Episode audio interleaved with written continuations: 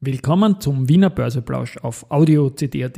Heute ist Dienstag, der 16. Mai 2023 und mein Name ist Christian Drastil. An meiner Haut lasse ich nur Wasser und CD. Heute habe ich drei Spoiler. Einen zur FMA, einen zu einem neuen Namen für eventuell die Wiener Börse und einen zu Kapsch Trafficom. Dies und mehr im Wiener Börseplausch mit dem Motto Market and Me. Here's Market and Me. Podcasting for Equity.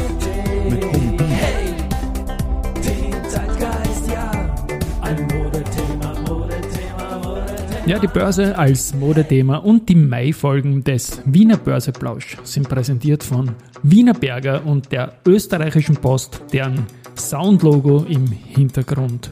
Er klingt, das ist wohltuend, nachdem ich es gewagt habe, am Wochenende kurz einmal in den Song Contest reinzuhören. Das ist ja nicht zum Anhören. Dann schon lieber das Soundlogo der Post. Zu Markt heute. 3150,68 Punkte jetzt um 12.08 Uhr, als ich das einspreche. Das ist ein Minus von 0,8 Prozent. Ein bisschen erratisch, weil der ATXDR sieht da ein bisschen anders aus. Wir haben heute die erste Group, nämlich im ATX angeführt als Gewinner, ähm, 3,76 Prozent im Plus.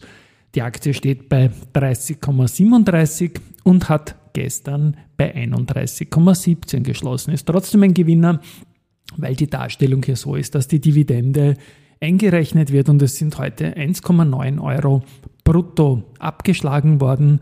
Ja, und wenn man das alles gewichtet, dann noch die Steuer wegnimmt, ist das ein Plus von 3,76 Prozent, halt ein bisschen erratisch. Und es ist hier die erste Group im ATX-Screen der Wiener Börse als Gewinner angeführt, der ATX aber trotzdem im Minus, was sich sonst eigentlich nicht ausgehen könnte. Bava Group, zweiter Gewinner, 1,53% plus. Tito Co. mit 0,87% im Plus auf einem weiteren All-Time-High. Da darf man natürlich rauf, rauf, rauf, rauf und Tito Co. ist dann natürlich super unterwegs. Auf der Verliererseite haben wir heute die Strabag mit minus 2,3%, die SBO mit minus 1,7%. 7% und die Lenzing mit minus 1,6%. Geldumsatz ist wie zu erwarten an einem Ex-Tag die erste stark zu Mittag mit 17,8 Millionen Euro, dann die OMV mit 9 Millionen Euro und die BAWAG mit 5,1 Millionen Euro. It's time for the main event. Ja, Main Event habe ich heute dreimal angekündigt, so ein bisschen Inputs von außen. Zum einen mal habe ich zu Gast gehabt den großartigen Helmut Ettel. Er ist der Vorstand der FMA, dies seit 15 Jahren. Und da ist auch schon Lehman reingefallen und ich habe ihn gefragt, ob Lehman die größte Herausforderung in seinen 15 Jahren war. Und folgende Antwort ist mal ganz kurz nur gekommen. Lehman war Lehman selber war nicht die größte Herausforderung. Ja. Also die es wird dann spannend. Ich spoilere das jetzt ein bisschen an, denn am Montag gibt es dann die Auflösung. Es ist etwas aus österreichischer Sicht. Und ja, spannende Antwort. Die Folge ist eine Börse People Folge mit dem Helmut Ettel, die ich dann am Montag am 22.05. ab 6 Uhr früh live haben werde. Gut, einen zweiten Spoiler, den lösen wir dann am Samstag auf, nämlich in meinem Sport-Podcast, Sportwoche, Business Athlete Podcast. Und da war ein Gast da, der kann sich wiederum Folgendes vorstellen. Jetzt haben wir das nicht im Vorgespräch besprochen und ich schneide es auch gerne raus, wenn die Frage zu frech ist. Aber das klingt ja fast schon für einen Case, der auch irgendwie in meine andere Ecke Kapitalmarkt irgendwann kommen könnte. Habt ihr da Pläne irgendwie, was die Finanzierung betrifft, euch vielleicht von der Technologie her auch äh, vielleicht Geld einmal über den Kapitalmarkt reinzuholen, über irgendeine Finanzierungsform? Absolut, das ist äh, absolut auf unserer Agenda und um ehrlich zu sein, wir wären ja schon viel, viel aktiver gewesen, hätte der Markt oder wäre der Markt anders dargestellt, als er im Moment dargestellt ist. Ja, und wer die Stimme jetzt nicht erkannt hat, am Samstag gibt es im Sportwoche Podcast, wie gesagt, dazu dann die Auflösung.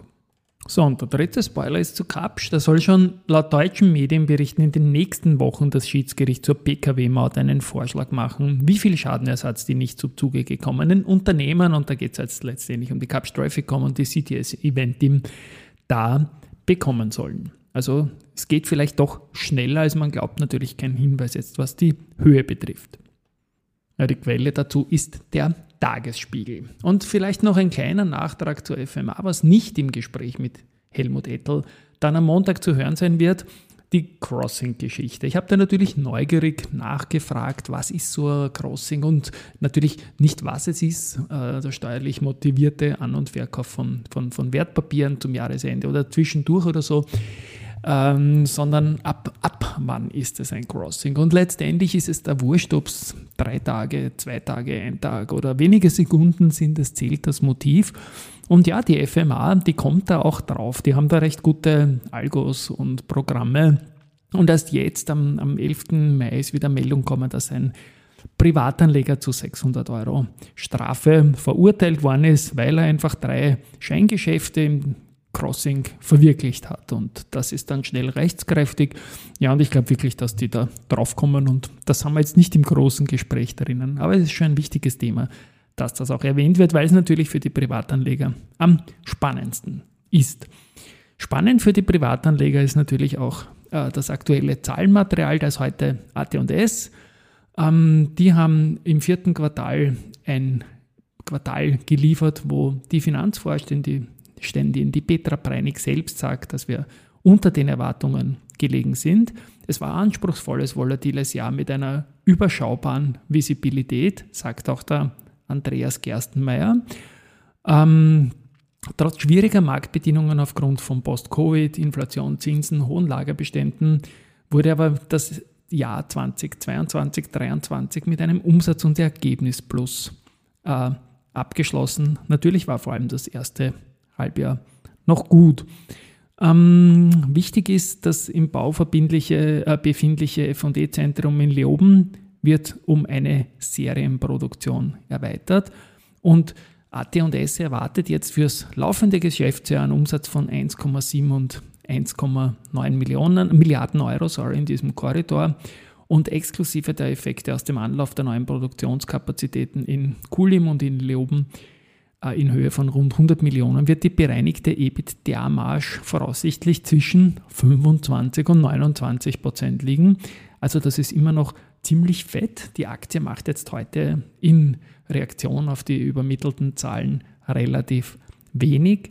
Das heißt, der Markt war sehr, sehr gut vorbereitet auf das, was da heute gekommen ist. Wie gesagt, die Aktie, ich habe es gestern erwähnt, habe ich als einen meiner der größten Österreich-Tipps slash Risikohinweis. Ich finde, sie ist zu stark zurückgekommen.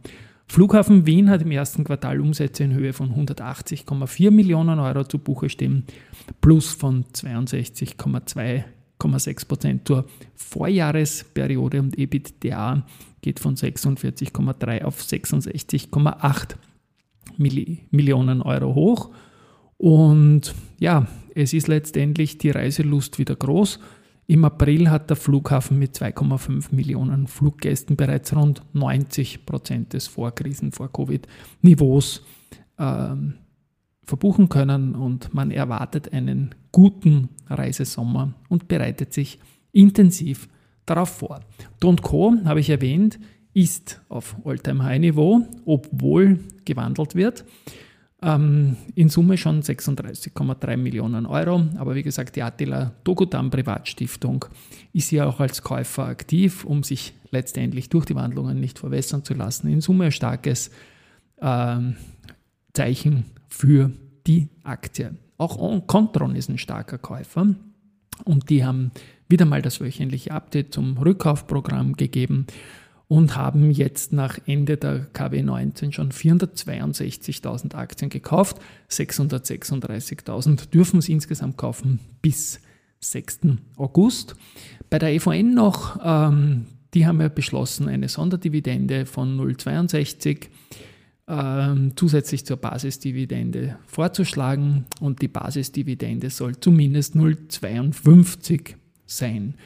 Petrus Advisors fordert die gehaltene Verbund, die, die erhaltene Verbunddividende an die EVN-Aktionäre weiterzureichen und der Ausblick, den soll man sich anschauen, ob der nicht zu gering ist und angehoben gehört.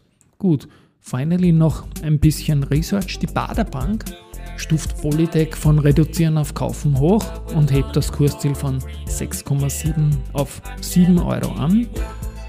Ja, man glaubt an das Unternehmen und schlanke Strukturen, starke Ertragserholung könnte 2023 bis 2025 bevorstehen. Warburg hat indessen Hold und Kursziel 550 für Polytech bestätigt. Die Aktie ist momentan unter dem Moving Average 200, eine sehr, sehr lange Phase von zwei Jahren. Könnte in den nächsten Tagen drüber gehen, wenn der Schwung durch zum Beispiel so ein Research wie von der Baderbank kommt. Wäre natürlich auch mal technisch ein wichtiges Signal, sollte das stattfinden. Der Moving Average 100 ist schon von unten nach oben geschnitten worden. Gut, mehr dazu in den nächsten Tagen, hoffentlich auch mit dem Moving Average 200. Tschüss mal und Baba.